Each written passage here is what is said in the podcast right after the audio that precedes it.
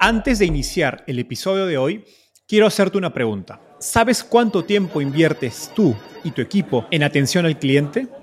En el mundo de las startups, donde cada segundo cuenta y cada cliente es importante, Zendesk se convierte en tu aliado perfecto. Es como tener un equipo de superhéroes de atención al cliente a tu disposición. Zendesk es una plataforma omnicanal que integrará todos tus canales de comunicación como WhatsApp, email y redes sociales en un solo lugar. Gestiona tickets, ofrece una gran experiencia, aumenta tus ventas, pero sobre todo Construye relaciones cercanas con tus clientes gracias a Zendesk. Como beneficio exclusivo por ser parte de la comunidad startupeable, podrás probar el CRM de Zendesk completamente gratis por 6 meses. Y si decides continuar, tendrás 15% de descuento en tu primer año de contrato. Lo mejor de todo es que Zendesk escala de acuerdo a tus necesidades. Desde la oficina prestada donde empezaste hasta la compañía global que quieres construir. Compañías globales como Slack, Shopify y Airbnb confían en Zendesk para su atención al cliente. Ahorra tiempo, dinero y mantén felices a tus clientes. Encuentre el link con la prueba gratuita en la descripción de este episodio.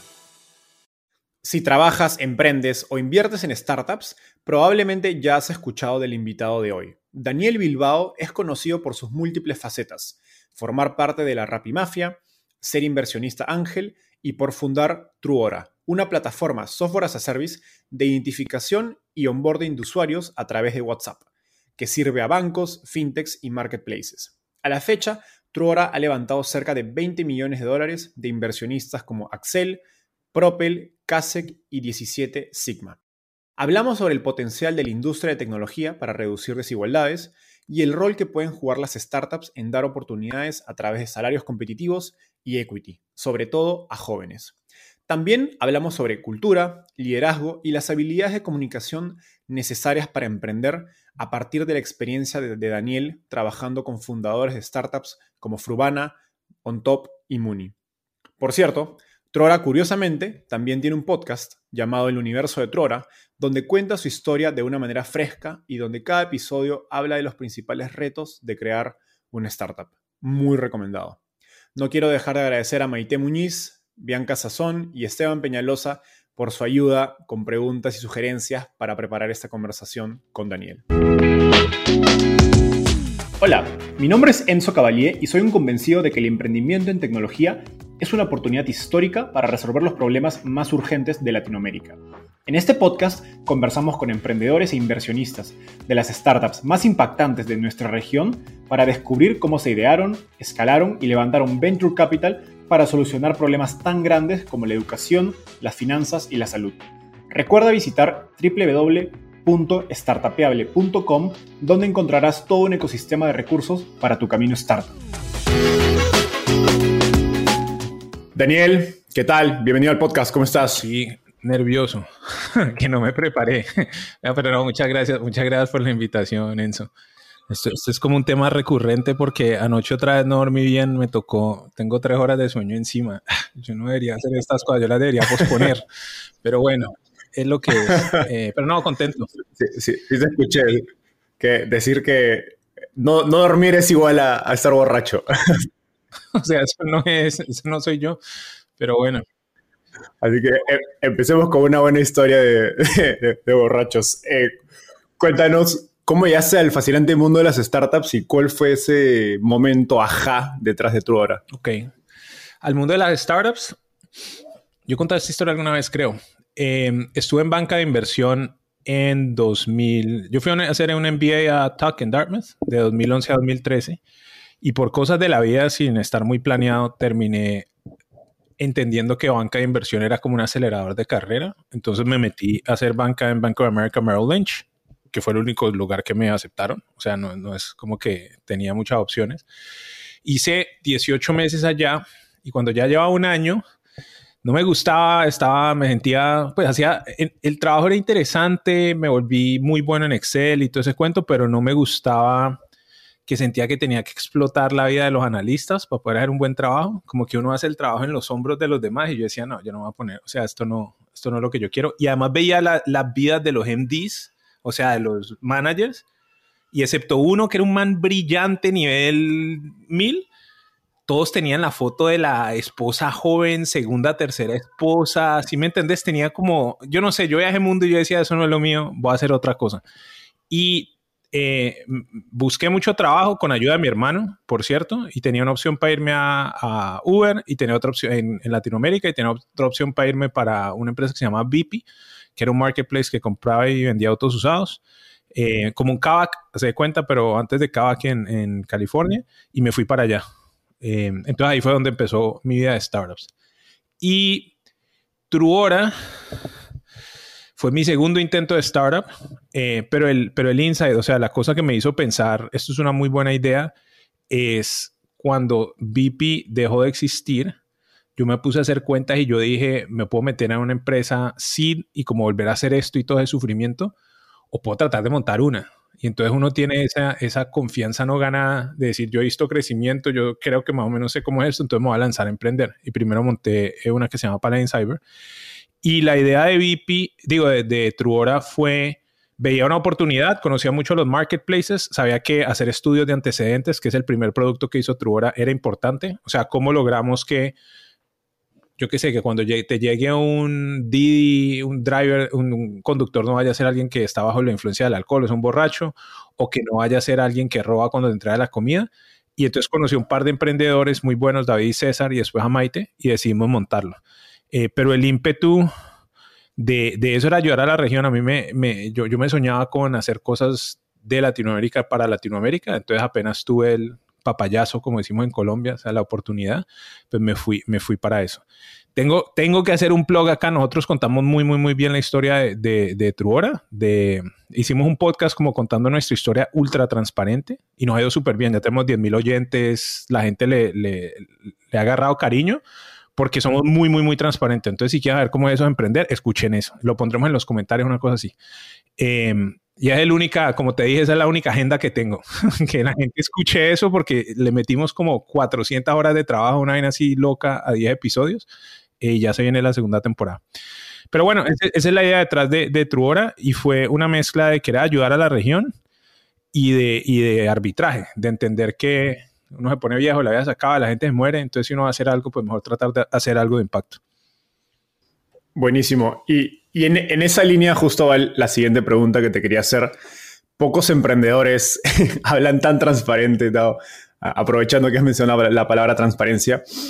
Pocos emprendedores son tan transparentes como tú sobre el elitismo que hay en Latinoamérica y especialmente de cómo ha permeado el ecosistema emprendedor. ¿Pero vos sí crees eso? O sea, que no son transparentes. Yo, yo no creo, yo creo que todo el mundo es transparente. Lo que pasa es que a mí me, yo pongo el dedo en la llaga más constante que la mayoría. pero yo no creo que nadie lo niega o dice que eso no sucede. Sí, correcto, pero poco, o sea, creo que pocos lo traen a la mesa. Eh, sí. Que es, eso es, es, diferente. Todos podemos decir que hay N problemas, pero también todos podemos callarnos la boca de que hay N problemas, ¿no? Y creo que lo, lo, paradójico para mí es que, por un lado, tecnología es una industria donde, como te he escuchado decir, a las empresas les importa más que sepas hacer código, producto o lo que fuere, más que de dónde vienes o dónde estudiaste. Y por otro lado, Venture Capital, que es la industria que financia ese tipo de negocios, es premiado usualmente por encontrar talento emprendedor donde otros no lo están viendo. ¿Qué, qué está pasando y qué, crees que nos falta para hacer que el ecosistema y tecnología sea realmente un vehículo para, digamos, dar mucho más oportunidades? Qué buena pregunta. Eh,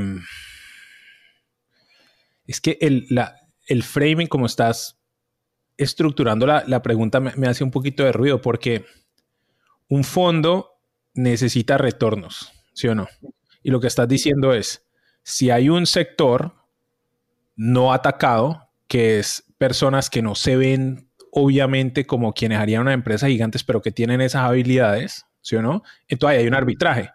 Y ese arbitraje significa que uno puede fondearlos a ellos y hacer unos retornos los berracos. Y hay algunos fondos que tienen esa estrategia, como Harlem White Capital. Combinator. Uh -huh. Y Combinator hasta cierto nivel, como Harlem Capital también. Y yo digo, pues este Y Combinator es, es un animal distinto, pero como dentro de los fondos. Es horrible decirlo, pero yo entiendo completamente por qué un fondo prefiere, si todo es lo mismo, hacerle un backing a alguien de Harvard que a alguien de la Universidad de Lima o hasta el TEC de Monterrey o los Andes en, en Colombia. Es, es, porque, porque hay un track record de gente que ha hecho eso, mal que bien. Eh, ¿Cómo se llama David Vélez? Es de Stanford. ¿Me entiendes? Eso es un fact. Galperi, el de Mercado Libre, también es de Stanford. Entonces, si uno no tiene más nada y tira un dardo, si uno tira, el otro día estaba mirando un estudio que decía, si uno lo único que hiciera es fondear a los, a los MBAs de Stanford de los últimos 20 años, habría hecho un retorno del berraco. Entonces, esa es la segura. ¿Me entiendes? O sea, no, no, es, no es una cosa negativa. ¿Cuál es el otro problema? Que cuando uno... Hay una cosa que se vuelve una profecía autocumple. autocumple. Si una persona no es parecida a uno, uno no la entiende tan bien, entonces no le genera tanta confianza. Entonces, como uno en, Venture Capital lo que está es confiándole recursos a alguien, pues si uno no les tiene tanta confianza no va a pasar. Entonces, una de las formas que yo siento que puede funcionar mejor es que haya más gente distinta haciendo fondos. Porque entonces si uno tiene alguien con un, con un perfil como completamente distinto, eh, va a ver a la gente con un perfil parecido al de sí mismo y lo va a identificar mejor. Que, que, si uno es un, lo que yo llamo un rubio giver de, de Rockefeller, ¿sí me entendés? Entre esos uno también se conoce. Entonces yo creo que esa sería una de las, de las soluciones. Y la otra, pienso, es cuando los números lo muestren. Cuando haya números que muestren que hay muchos mejores retornos para un grupo, o sea, que ese arbitraje es real, también va a haber cambio. Lo que pasa es que el ciclo de, de VC es de 10 años, o sea, uno demora 10 años para tener la, retroalimentación de si tomaste buenas decisiones. Entonces, esa vaina no va a pasar mañana. Ahora, este arbitraje también puede suceder a nivel de talento, ¿no? Y, hoy día escuchamos un poco la, la guerra que hay de entre talento y las empresas, sobre todo hace algunos meses, que tal unicornio se jalaba al desarrollador de tal otro unicornio y era como todos peleándose por un pool de talento bastante limitado. Algunas compañías creo que han tomado un enfoque un poco más eh, único a, la manera en que buscan talento y buscar talento, encontrarlo en universidades que nadie está mirando. Creo que Tror es una de esas. Cuéntanos un poco más cómo esto que estamos conversando se refleja en la forma en que ustedes hacen reclutamiento, compensación, etcétera. Pues una cosa es necesidad, ¿no? La, necesidad de la mejor profesora, eh, pero otra es por, por misión. Mira, mi, cofundador David Cuadrado, cuando estaba en la universidad, él buscaba como poder impactar en el negocio, o sea, poder hacer cosas grandes y él decía a mí nadie me va a dar la oportunidad. Y él tenía como ese, como ese, ese bichito de ojalá a mí me hubieran dado más oportunidades cuando estaba más pelado. Entonces, él fue el, artífice de nosotros contratar muchos estudiantes. Eh, nosotros lo hacíamos de verdad más por misión porque para recursos humanos eso es un cuento, es, es, como difícil y uno no sabe para quién trabaja, ¿no? Porque vos puedes entrenar 50 jóvenes y después te quedas con 5, no hiciste nada, o sea, estás trabajando como nos pasó hace seis meses que Mercado Libre no la tenía montada, entonces era como que entonces trabajamos para ellos, pero uno no sabe para quién trabaja, eh, porque la apuesta de uno es desarrollar talento y ese talento te retribuye no solo en el tiempo de, de curva de aprendizaje ultra alto, sino en el tiempo. Siguen aprendiendo, pero además retribuyen al negocio. Em, nosotros lo hacemos por misión. Nosotros creemos que el talento está eh, repartido equitativamente y las oportunidades no. Entonces, por eso uno busca la gente más, más, más, más, más talentosa, joven, y si lo logra, em, tiene, un, tiene un, beneficio muy alto. Que es lo que estamos viendo ahorita en Truora. Nosotros ahora tenemos un equipo grande como de 50 y pico, casi 60 desarrolladores. Y si nosotros saliéramos hoy a mercado a armar el equipo, no, ni sabríamos cómo. ¿Sí me entiendes? Entonces nos ha funcionado muy bien. Con riesgos. Si uno no crece, los perdés. Si, si uno no los trata bien y no genera una buena cultura, los perdés. Hay un poco de situaciones exógenas que hacen que uno los pierda. Se cuadran unos con otros y terminan. O sea, hay, hay unas cosas que uno ni siquiera, con, que uno ni siquiera puede como influenciar ni controlar. Eh, pero a mí me parece que esa es la jugada, la jugada maestra. Y yo sí creo profundamente que nosotros estamos mejorando el pool de talento en Latinoamérica como un desarrollador a la vez y quién sabe si ese beneficio lo terminamos capturando o no. Eh, cuando, uno es, cuando se compite por gente ya experimentada, pues uno no está, uno no está aportando al desarrollo, al gap de talento del ecosistema.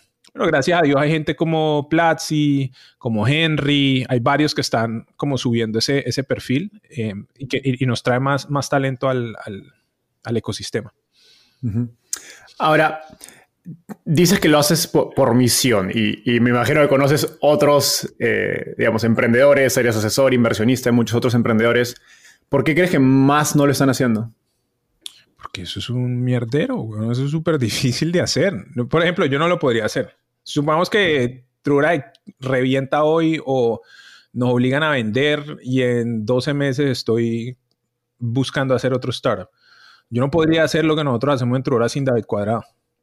Es más, nosotros no podríamos hacerlo sin David y Maite, porque Maite también en la parte de producto ha logrado unas cosas de, como de ayudar a guiar al equipo y David de formarlo. Yo no puedo recrear eso, yo no tengo esas habilidades, ¿sí me entendés? Entonces, uno no lo hace porque no sabe cómo y porque ejecutarlo es muy difícil. Eh, y porque necesitas paciencia, necesitas pensar a dos años o a tres años para que te salga bien la jugada. ¿Y cuántas startups se pueden dar el lujo de pensar a tres años? ¿Sí o no? O sea, ha creado su EdTech propia adentro. Sí, sí, pues el, ¿cómo se llama? El, pipeline de, talento de sus propios desarrolladores. Eh, iba a decir semi-seniors, pero yo detesto esa, esa, caracterización, no hay tal cosa. Semi-senior es un, un invito, no, desarrolladores de alto talento con dos, tres, cuatro años de experiencia, eh, ayudados a desarrollar por nosotros continuando en esta línea, la oportunidad, digamos, económica, sobre todo en startups, no es solo el salario alto, sino las acciones. Correcto. Y en el ecosistema, por un lado, he visto que son pocas las startups que dan, creo que, stocks a la mayoría de sus empleados. Eh, usualmente solo pasa en el C-level, a lo mucho más allá de los fundadores. Y por otro lado, hay esta, creo que, dinámica donde los emprendedores te dicen, oye, el talento no valora el stock, usualmente prefieren mayor salario. Entonces terminas en esta, dilema del huevo la gallina. Ustedes en Trora dan stock eh, opciones a todos. Cuéntanos por qué los stock options son tan importantes y cómo hacemos para que más gente, tanto emprendedores como empleados, las valoren realmente.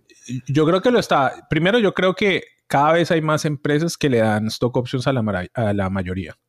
Eh, la segunda, yo he estado tratando de juzgar menos pero el argumento es más moral que, que económico. O sea, asumí que estás montando tu startup, ¿sí o no? Y llegas y arrancas el negocio con 30 personas, 10, 20, 30. Y después llegas a ser unicornio y más. Y al final de eso, vos como fundador, vos, vos, vos, Enzo, quedas con el 10% del negocio. Haces 100 palos, o sea, 100 millones de dólares. Y si tu equipo no tiene stock options, lo único que hacen es su salario. ¿Vos no le ves un, como un, problema a crear todo ese valor? Un inversionista hace un cojonal de plata, vos haces un cojonal de plata y el equipo, sobre todo el que tomó más riesgo, no, no, no hace retorno. ¿No te parece que eso es como, como... Ese no es el mundo en el que uno quiere vivir, ¿sí me entendés? Entonces, aunque uno para obtener beneficios económicos hay que explicarle al equipo, hay que, ver que lo valoren. Fancho, por ejemplo, el, de, el fundador de Fruana, hizo una cosa súper inteligente y es que en una de las rondas logró que pudieran sacar un conchito, o sea, un pedacito, el 10% de lo que tenían. Entonces ahí ya la gente no solo tiene stock options, sino que ya hizo un retorno y dice, mira, yo, hice este dinero gracias a mi trabajo y a cómo va de bien Fruana. Eso es poderosísimo. Entonces, el argumento para hacerlo, en mi opinión, es más moral que otra cosa porque sí es verdad que hay mucha gente que no lo valora. Y yo, por ejemplo, eh, he tratado de dar muchas clases, hemos tratado de dar muchas clases de, de, stock options y todo eso en el equipo. Y como la mitad, mm, ni idea. Solo cuando estamos a punto de hacer una ronda y acá agarrar la ronda y no sé qué, es que las personas le empiezan a ver ese valor, pero, pero hay unos que no. Em, y de vuelta al argumento tuyo de, de que se los dan a los C-levels, no se le da a los C-levels, se le da usualmente a quien jode, o sea, a quien los pide. ¿Me entiendes? Y quien los pide suele ser gente más, entre comillas, sofisticada. Entonces eso aumenta la brecha económica, porque entonces el más sofisticado suele ser el más rico, entonces otra vez vos le está haciendo más retorno a unos versus otros, no necesariamente por calidad, sino por porque lo piden. Entonces, entonces por eso, en mi opinión, eh, uno debe tratar de darle, de darle eh, stock options a todos, así sea un pedacito. Y si es subóptimo para el negocio, o sea, es subóptimo para algunos que van a querer, yo qué sé, 100 mil dólares y te toca darle 70 o 60, 80 porque los otros 20 ya se los diste al equipo, igual eso es un, un net positivo. A mí no me parece que ese sea negativo. Y, y, veo cada vez más gente haciendo como stock options para todos. O sea, yo, No tengo los números, pero mi impresión es que tiende más hacia ese lado que al lado de, darle, de no darle stock options. ¿Y crees que es empujado por este argumento moral o por, digamos, un empuje del mercado de para traer talento, mejor talento y ser más competitivo, tienes que tener stock options? Si te soy irresponsablemente honesto, es porque uno no sabe y mira alrededor, hace un benchmark y toma la decisión basada en ese benchmark. Te pongo un ejemplo. Yo debo haber tenido esta conversación 50 veces. Ve, Daniel, vamos a hacer un stock pool. ¿Qué porcentaje pongo? Tienen ni idea, ni idea. Si les decís 5%, se anclan entre 4 y 6. Les decís 10, se anclan entre 9 y 11. Les decís 15, se anclan entre 12 y 16. ¿Sí me entendés? Y uno al principio, cuando está emprendiendo, como nunca ha hecho esto, uno es la persona más impresionable del mundo. Entonces uno va y mira y le pregunta a los otros 5 y hace un benchmark. Y así es con todo, weón. ¿Cuánto pago? O sea, ¿cuánto le pago a un ingeniero? ¿Cuánto? Uno no tiene ni berraca idea de nada. Entonces uno busca un benchmark. Y si vos ves 10 compañías que le dan equity a la mayoría y ves que son medianamente exitosas, pues entonces uno va y uno literal los copia. Así como yo decía, listo, ¿qué, cultura queremos tener? Yo le preguntaba a David y a, César y a May y nos poníamos a ver startups, a ver a quién copiábamos, ¿sí me entiendes? ¿Qué, cosa, qué cosas hacíamos parecido? Entonces, una, una jugada nuestra ha sido ser súper públicos sobre que se lo damos, le damos stock options a todo el mundo para que nos usen como benchmark y más gente lo haga y lo copie. Entonces, ¿por qué lo hacen? Muchos por copiar.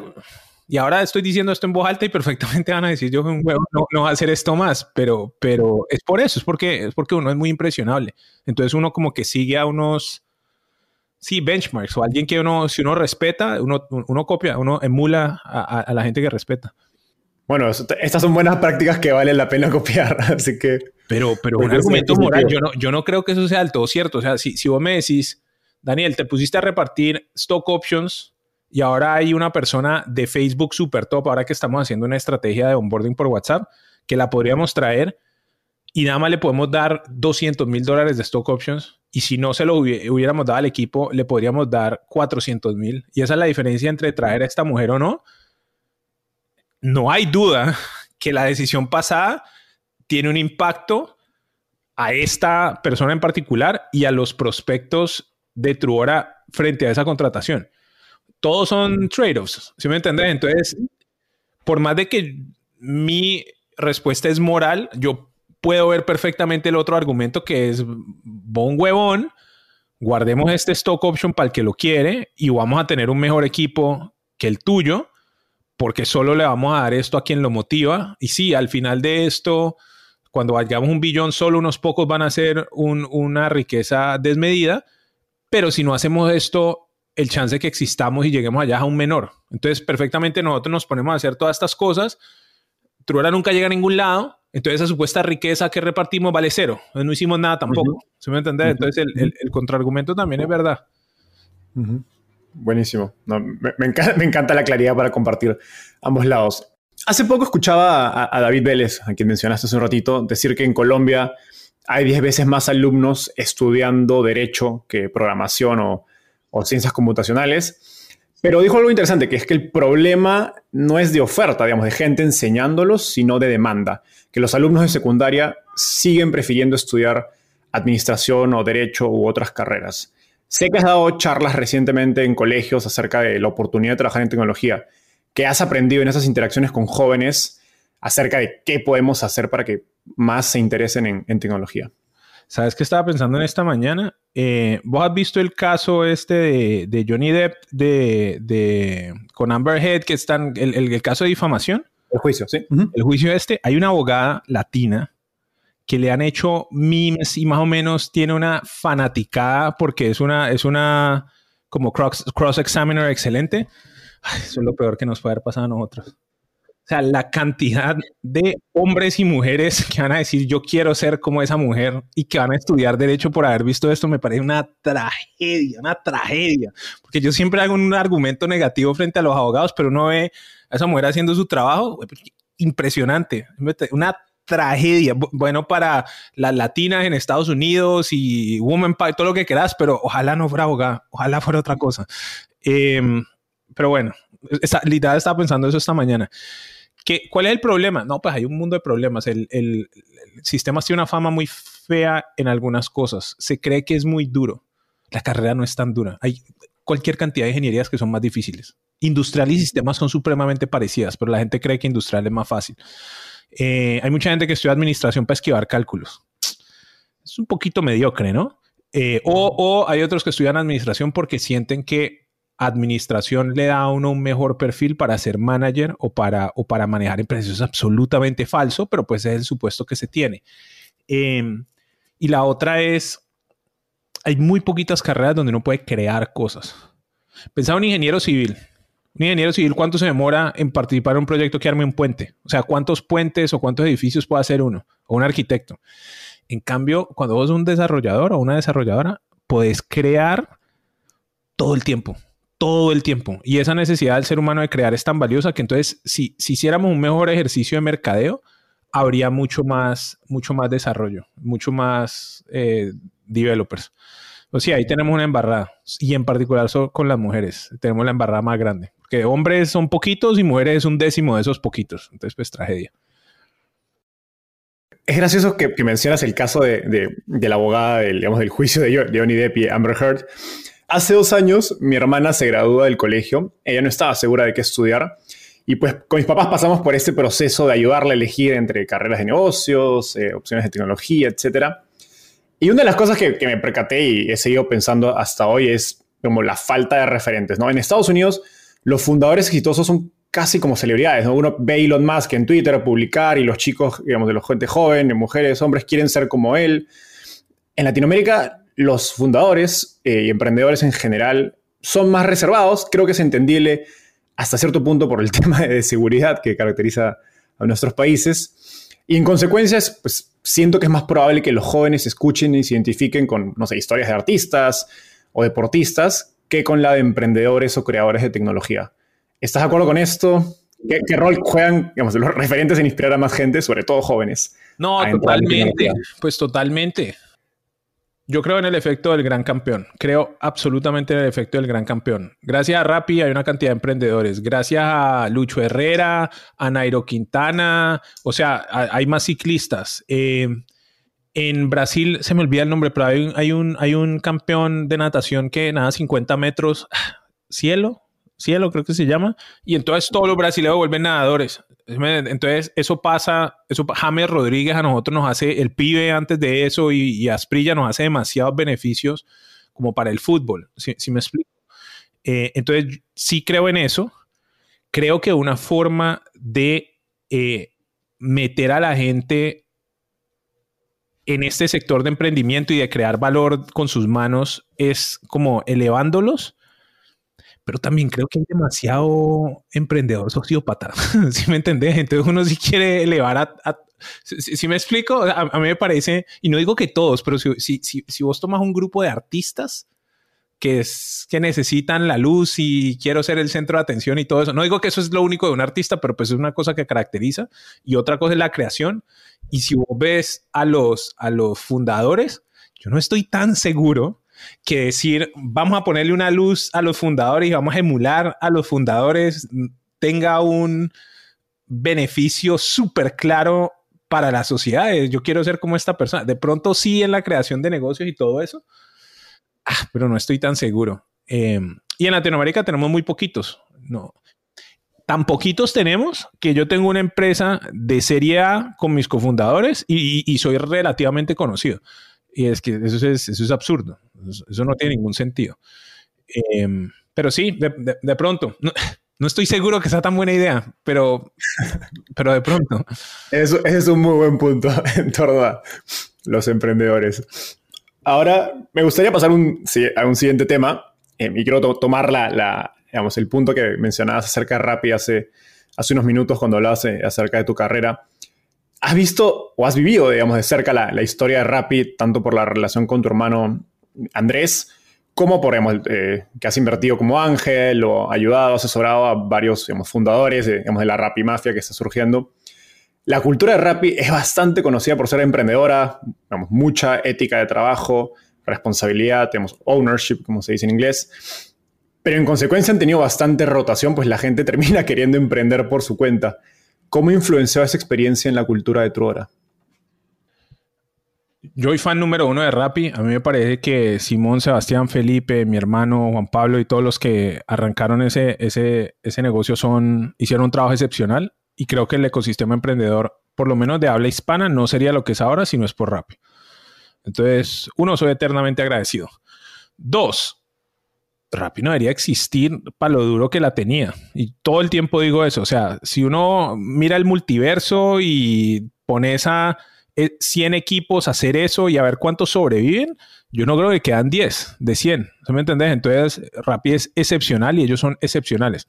No digo que nos hayan cometido errores y cosas de esas, pero, pero siempre lo encontraron. Entonces, como estaban en una situación de tanta adversidad y se ponían a hacer tanta vaina, tenían que confiar en una gran cantidad de gente que hiciera mucho trabajo. Eh, Rappi tiene 7 años también.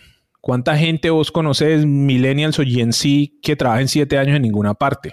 ¿Sí me explico? O sea, aparte del motivo por el que hay, porque hay nuevos emprendedores es, sí, porque la cultura es dura y tienen, sienten que tienen las capacidades, el mercado también se volvió mucho más flexible. O sea, cuando levantó Simón, habría 10 startups de Colombia que levantaban más de un millón de dólares. Me estoy inventando los números, pero no era mucho más de eso. Ahora hay una cantidad absurda y entonces ellos son, ellos tienen eh, el skill set porque lo han visto, tiene el éxito normalizado. Entonces, lo entiendo, lo entiendo completamente de ese lado. El, otro pedazo es, em, pues que ese equipo, yo lo llamo un equipo, tiene un amor profundo por la compañía y se ayudan bastante. Entonces, ¿cómo se ayudan?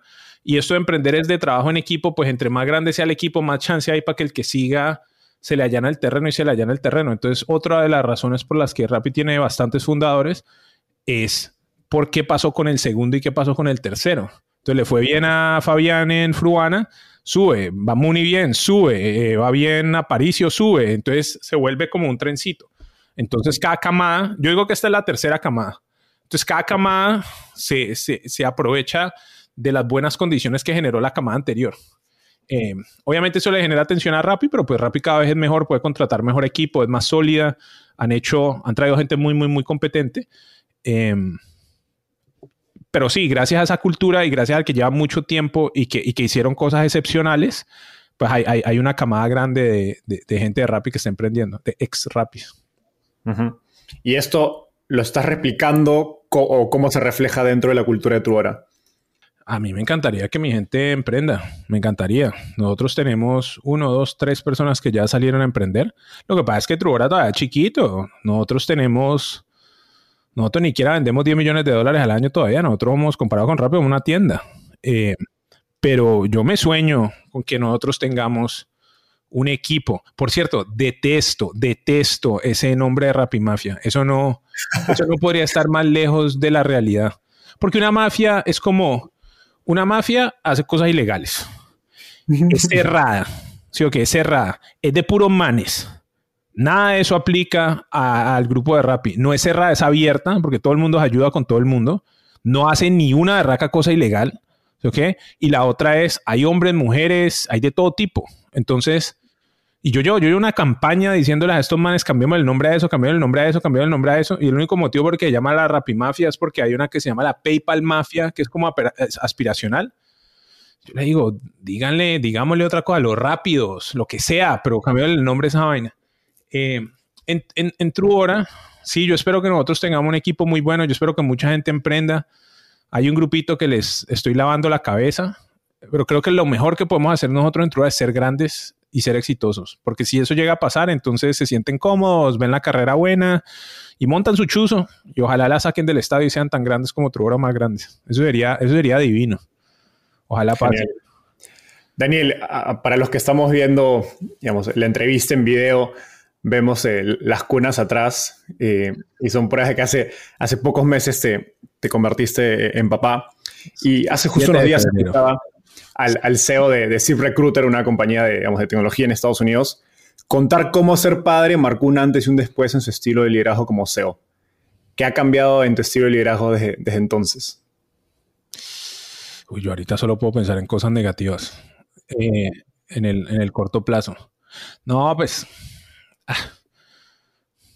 Por eso es que no me gustan estos podcasts, porque yo podría decir lo que la gente quiere escuchar, pero no, esto no, esto solamente ha sido negativo. Solo ha sido negativo. No duermo bien porque estamos haciendo el turno de la noche, entonces no tengo paciencia. Entonces, uno, cosa mala. Dos, a mí me encanta ayudar al ecosistema y yo me la paso hablando con fundadores y no sé qué, no sé qué. Ahorita no sé quién sos y si te vi, no te conozco. He estado teniendo me acostumbré ahorita que ya por lo menos tenemos una, una, una persona que nos ayuda, Sammy, que nos está salvando la vida, que nos ayuda de 5 a 9. Eh, hago reuniones, yo antes hacía reuniones con gente de afuera todo tiempo. Si alguien me quiere ver en vivo en este momento, es como aquí abajo hay un conference room, nos vemos 20 minutos, máximo 30, de 8 a 8 y media, y son turnos. Eh, y la otra persona es de 8 y media a 9, y si no, te jodiste. Esa es la vaina más pretenciosa del mundo. A mí me encanta ese dicho de Warren Buffett que la gente importante es la que tiene tiempo libre. La gente no importante es la que no tiene tiempo. ¿Sí me entendés? Entonces, a mí me ha hecho, yo hago peor trabajo para el ecosistema, seguro. Duermo mal, seguro. Entonces se la monto al equipo más fácil. Peor trabajo en Truora, seguro. no te imaginas la cantidad de reuniones que yo he hecho en la última semana con esta muchacha cargada. Nada más ayer estaba hablando con mi cofundador, estamos hablando de unas cosas importantísimas. Tenía Gigi, se llama Agatha, le decimos Gigi cargada, le puso a llorar. la, agarró mi esposa y no pude, no pudimos hacer la reunión. Eh, no, tener hijos lo vuelve a uno peor en el corto plazo, seguro. O sea, seguro, seguro, no me cabe duda. Menos mal el, el chuzo va bien. En el mediano plazo sí creo, sí, ¿sabes qué ayuda mucho, weón? Yo, yo me la paso la mañana y trasnochado pensando qué rayes tengo que no le quiero pasar a ella. Y por su defecto, esos mismos rayes, pues son los que uno le pasa al equipo, se desquita con el equipo, hace las cosas mal. Entonces yo sí creo que eso de reflexión ayuda, seguro. Creo que eso de reflexión ayuda. Y la, y la otra cosa que creo que ayuda es pues hay más chance de que uno quiera hacer cosas que perduren. Si me explico, siempre he pensado que Truora ojalá viva 20, 30, 40, 50 años y sea una, una, una empresa como transformacional, pero ahorita puedo imaginármela a mi hija viendo el negocio existir cuando sea teenager o cuando tenga 30 o cuando tenga hijos, ¿sí me entiendes? Entonces la, la visión de largo plazo me lo da. Ah, pero yo no creo que eso lo vuelva uno mejor. O de pronto estos manes no ayudan en la casa, yo no sé, bueno, pero esto es muy duro. Esto no, esto no, uy, no, uy, no, no, eso es durísimo. Súper, me, encanta la, la, honestidad. En un episodio anterior, Freddy Vega nos dijo algo interesante. Él dice que a medida que la compañía escala, los fundadores tienen que dejar cosas de su personalidad que no necesariamente se ajustan con lo mejor de la compañía habiendo levantado una... ¿Tiene que dejar, o sea, dejar de hacer cosas? No, digamos, tal como apagar o reducir características de tu personalidad que en un inicio funcionaron, pero a medida que tu equipo pues pasa 300, 500 personas, ya no son compatibles con una compañía de ese tamaño. ¿Cómo, cómo piensas acerca de esto? Digamos, habiendo levantado una serie hace pocos meses, ¿qué características de Daniel Bilbao fueron geniales para llevar a Trora, de, digamos, del 0 a 1, al famoso Product Market Fit, pero ahora que vas, digamos, de 1 a 100 y eh, ahora que estás escalando, quizás no funcionen igual. Hay muchas cosas a las que soy absolutamente renuente, pero, por ejemplo, cuando el equipo es más grande y uno ya tiene 100 personas, si uno me pone a hacer chistes pesados o sin contexto, alguien los toma mal. El otro día, te voy a poner un ejemplo de una cosa que me salió muy mal. Estaba en un All Hands y jodo todo el día para contratar ingenieras porque quiero que haya un equipo diverso, me parece mejor para la compañía, no sé qué. Contratamos una ingeniera en Brasil y se está presentando y yo estoy tan emocionado que la interrumpo y le digo, vení, vení, vení. ¿Cómo llegaste a Truora? ¿Quién te reclutó? Así, como si fuera un interrogador. Y lo que yo estaba tratando de hacer era de ver quién se había ganado el bono. Nosotros tenemos un bono de mil dólares por desarrolladora full time contratada. Esto aplica a todo el mundo. El que esté escuchando este podcast, si recomienda a alguien y esa mujer pasa y acepta, le damos mil dólares sin preguntar. Yo no podía la emoción. La mujer brasilera no estaba, no estaba, se puso como nerviosa. Si me explico, porque no, no entendía qué estaba pasando. Yo dije, bueno, sigamos. No la dejé presentarse. O sea, ese, fue el nivel de, de, de error me empiezan a chatear cuatro personas distintas de la compañía por el chat a decirme, qué mal, pusiste esta mujer como on the spot y seguro la hiciste sentir mal. Y me dieron feedback desde, desde, que pesar va a sentir que solo entró a tu hora por ser mujer y se va a sentir mal. Y yo era como de qué putas estás hablando, eso no podría ser más alejado de la realidad, pero pudimos tener como interacción hasta otros que me dijeron, ni siquiera dejaste que se presentara. Y entonces al final de la reunión aclaré la situación y todo eso. Pero eso si fuera un equipito de 15, 20, 25, 30 personas, uno como que lo interrumpe ahí. Cuando son 100, hay 30 que entienden que lo que yo estaba era emocionado, 30 que dicen esto está como raro y hay un subset que dice, uy, Dios mío, ¿en qué me metí? Si me explico, entonces, ¿cómo comunicar para personas con muchísimo contexto o con poquito contexto, hay que ser un poquito más, siento, vainilla o mejor, ser mucho más preciso o precisa en la comunicación. Y yo no suelo preparar mucho las cosas que voy a decir. I wing como esto. Vos me mandaste las preguntas de esta vaina y si yo hubiera sido juicioso, habría leído las preguntas me habría preparado, pues no lo hice. Error. Entonces, el ajuste más grande que tengo que hacer, seguro, es comunicación y preocuparme por mis, el estilo de comunicación nonchalant, ¿cómo se dice eso? Como, como, no, no, no, no que sea relajado, que sea directo, que sea soez, no eso, sino el no tener un cuidado muy grande de cómo lo que digo se interpreta, esa cosa hay que ajustarla. Y, y, y me parece terrible porque lo vuelve uno más lento y menos eficiente y todo lo que quieras, pero eso creo que hace una diferencia muy grande. Y la otra, que espero no llegar ahí todavía, nosotros somos muy chiquitos, pero hay un momento donde uno todo el día está pensando en la vida y la muerte, estás tratando de sobrevivir, sobrevivir, sobrevivir, sobrevivir. Hay un momento donde uno ya tiene un negocio grande y tenés que defender ese negocio. Entonces las acciones de ataque versus defensa son muy distintas. Yo asumo que en algún momento habrá que llegar a eso, pero creo que estamos lejísimos. Podríamos ser 50 veces más grande y no, y no llegamos a ese punto. E, esas son las dos cosas que, se me ocurre. Genial.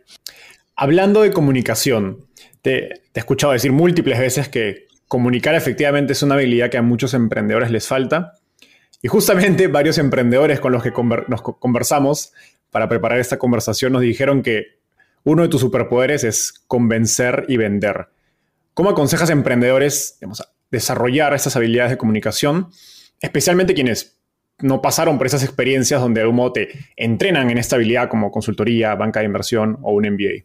Bueno, consultoría no te entrena para vender, banca de inversión no te entrena para vender y un MBA no te entrena para vender. Vender te entrena para vender. Lo que yo le recomiendo a todo el mundo y su mamá es que en algún momento de su carrera vendan. Y entre más malos son, más deberías meterte a vender. Eh, porque ese y es a vender, ¿no? No es a, ay, es que yo me puse unas clases de a cómo hablar en público, no es, ah, es que yo me leí influencia, no es, salí a vender. Porque cuando uno sale a vender, uno aprende no solo la parte táctica, sino que uno entiende que se trata de personas y todo eso. Yo te digo cuál es mi truco de venta. O sea, si vos pensás todo lo que la gente dice que uno de mis poderes es de influencia y de que puedo vender. Sumamos que yo estuviera aquí tratando de hacer una transacción con vos. Es más, vamos a poner un punto bien específico. Yo quiero que la gente escuche el podcast de Truora. A mí me parece que el podcast de Truora es una maravilla, ¿sí o no? Entonces yo ya me siento con vos y te digo, Enzo, necesito que el podcast de Truora esté comunicado aquí. Pongamos un snippet, un pedacito de un minuto para que la gente se emocione.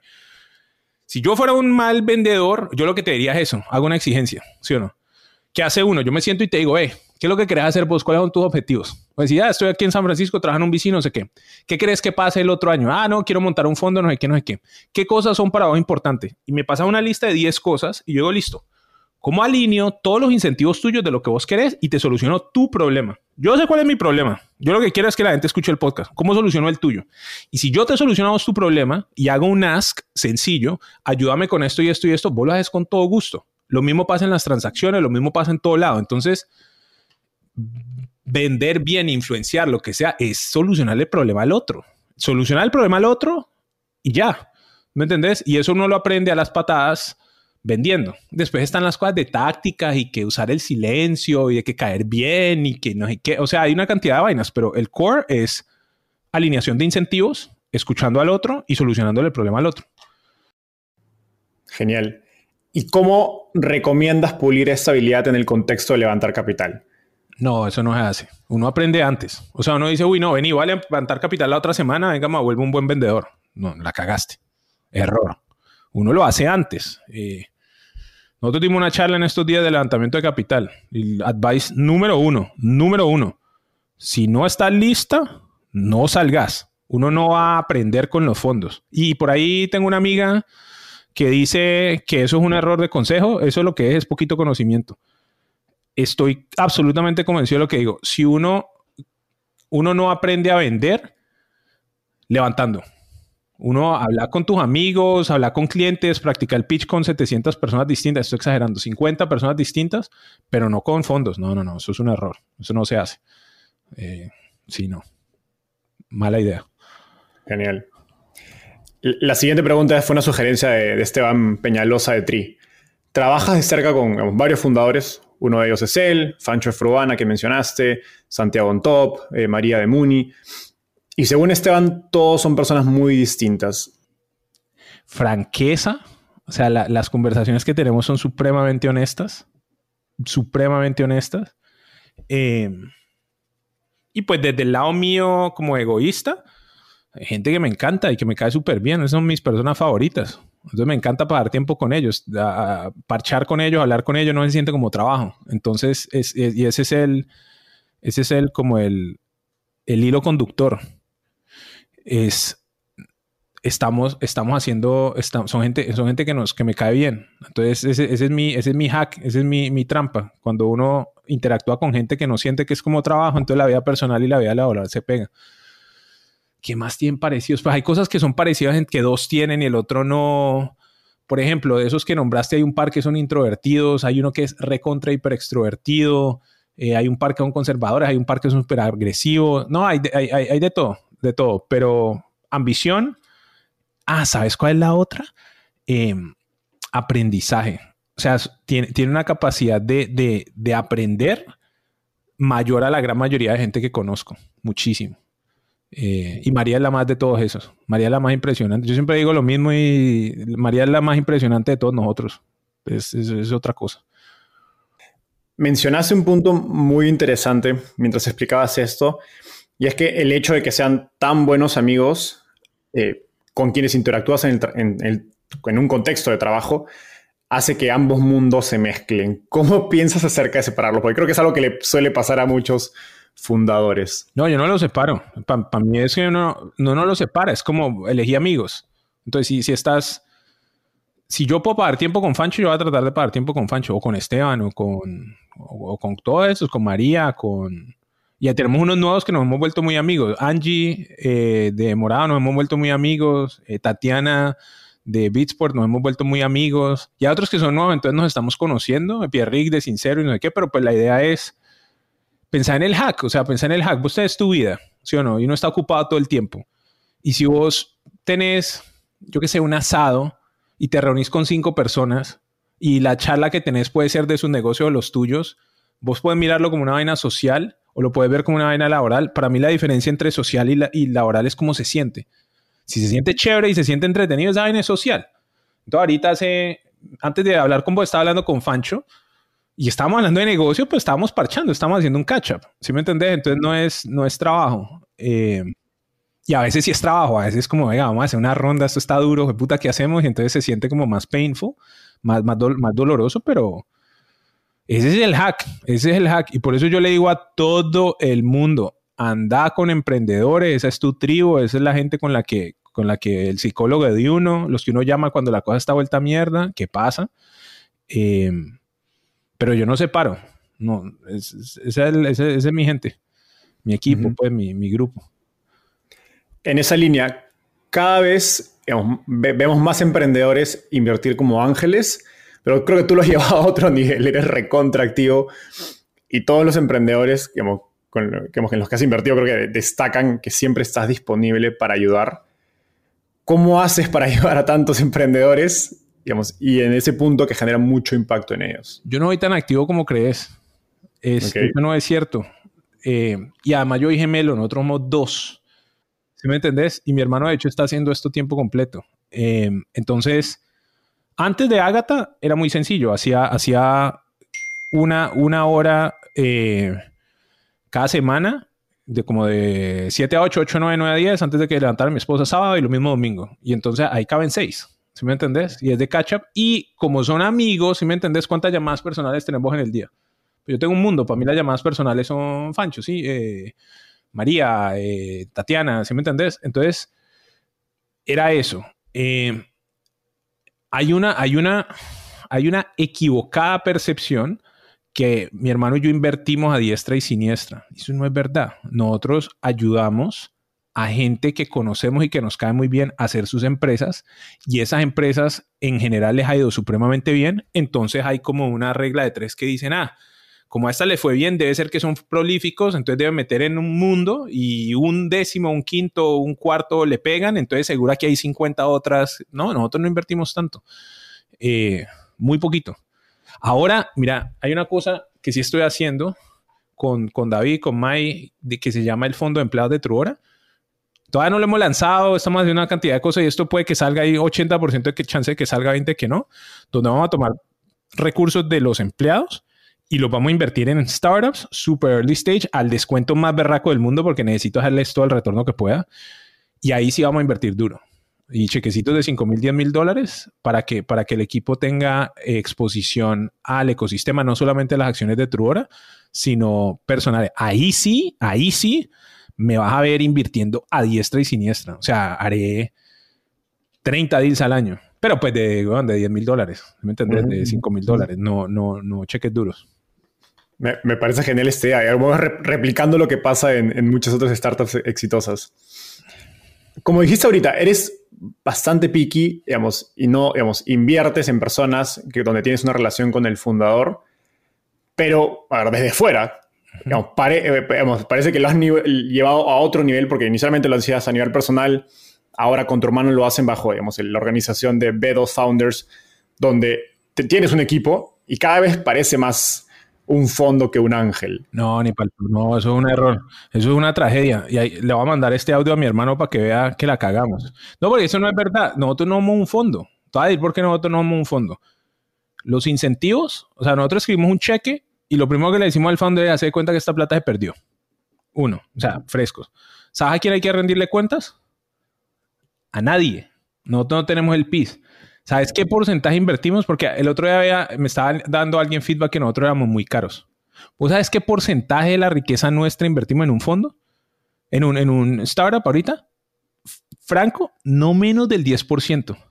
¿Cuánta gente vos conoces que agarra el 10% de lo que tiene y se lo pone a alguien en el papel? A nadie. Entonces, cuando le va bien, entonces uno es un genio y lo que sea, y este man, y mira ese ownership que tiene. Pero antes de ese riesgo no se lo toma a nadie. ¿Sí me entendés? Entonces, yo, por ejemplo, no soy fan de haber hecho eso. Ah, sí tenemos una infraestructura. ¿Por qué? Porque mi hermano conoció a un par de, personas muy, muy fuertes.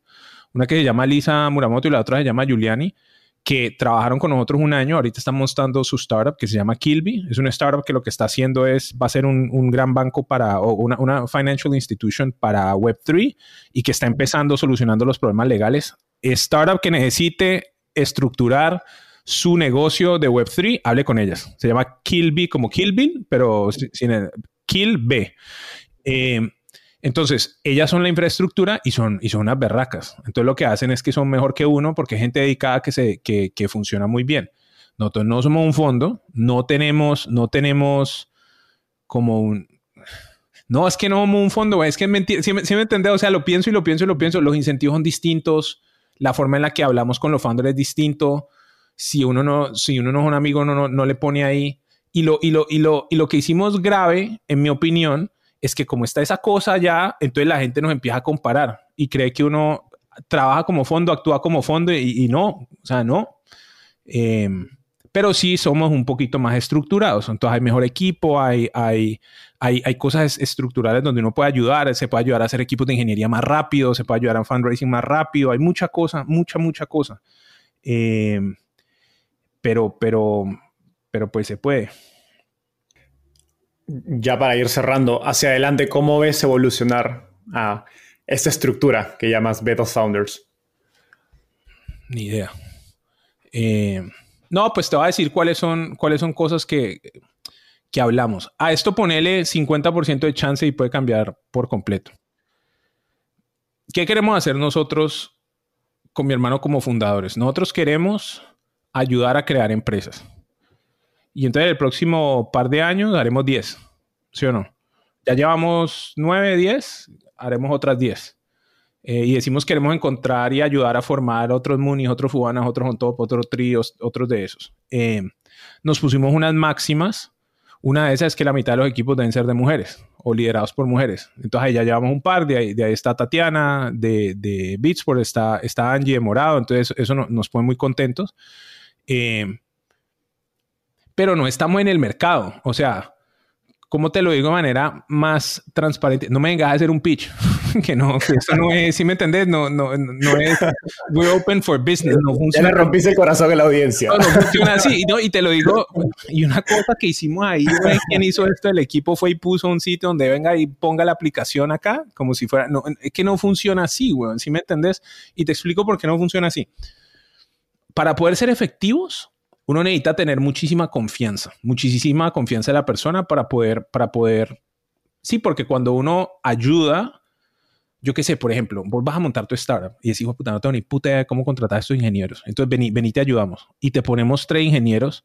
¿Qué nivel de confianza necesitas tener vos para estar outsourceando pues, eh, toda la confianza del mundo? ¿Sí me, me entendés? Entonces, eso viene de haberse conocido.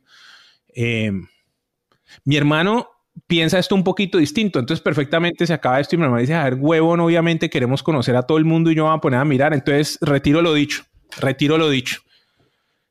Escríbanle a mi hermano escríbanme a mí si quieren desarrollar eh, negocios juntos. Idealmente, cuando estén en la etapa de idea, que es donde podemos agregar más valor, porque si no, no es como muy caro. Si el negocio ya va muy grande, nosotros tomamos un porcentaje muy alto y entonces la idea no es, no es eso. Eh, y, no, pues no sé, vamos a ayudar a hacer 10 empresas. Fact, es un fact. La mitad van a ser mujeres, fact. Eh, ¿De dónde van a salir estas personas? De gente que vayamos conociendo. Entonces, o del, o del programa de Makers de mi hermano, que está haciendo un programa de entrenamiento, o porque llevamos tiempo desarrollando relación. Extruora, seguro seguro. Hay cinco o seis personas que el día que digan que emprenden, ese día les ayudamos a hacer su negocio, quieran o no. Pues, si no quieren, no. Si me entendés? Pero si quieren, estamos de cabeza. Em, y ya, pero no sé, güey, no sé, no sé. No pensamos así, si me entendés, uno piensa, yo otro hora lo pienso a 30 años, esto que estamos haciendo, ni idea, güey. ni idea. Daniel, llegamos al segmento final de la, de la entrevista. Ha estado muy divertido tenerte acá. Vení, vení. Yo cometí un error. Estoy seguro que esto me va, a equivocar. Como no sabemos si alguien quiere incubar negocios con mi hermano y yo, reach out escriban, digan por qué, que después esta, este, vos tenés buena audiencia, esto va a perdurar y perfectamente no, no, la gente no nos va a hablar por error, por, yo haber dicho la estupidez. Lo retiro lo cortamos lo anterior.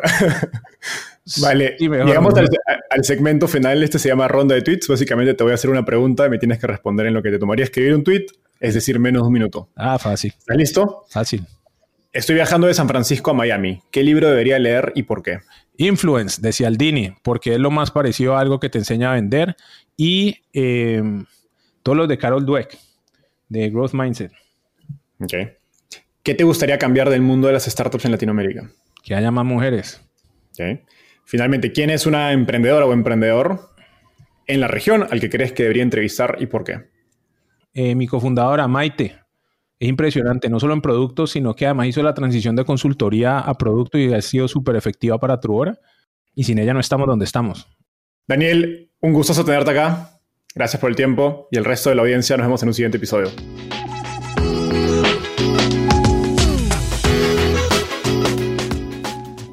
Antes de cerrar el episodio, quiero contarte que lanzamos el podcast Startupiable en 2021 y en menos de un año ya somos casi 10.000 personas que lo escuchamos cada mes y quiero seguir creciendo esta comunidad. Por eso, si escuchaste este episodio y te gustó, ayúdanos contándole a un amigo, familiar o colega. Suscríbete y déjanos un review en Spotify o Apple Podcasts.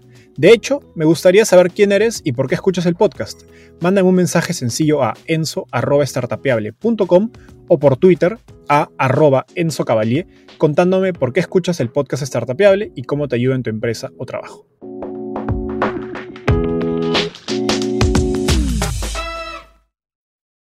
Este es un podcast producido por Explora.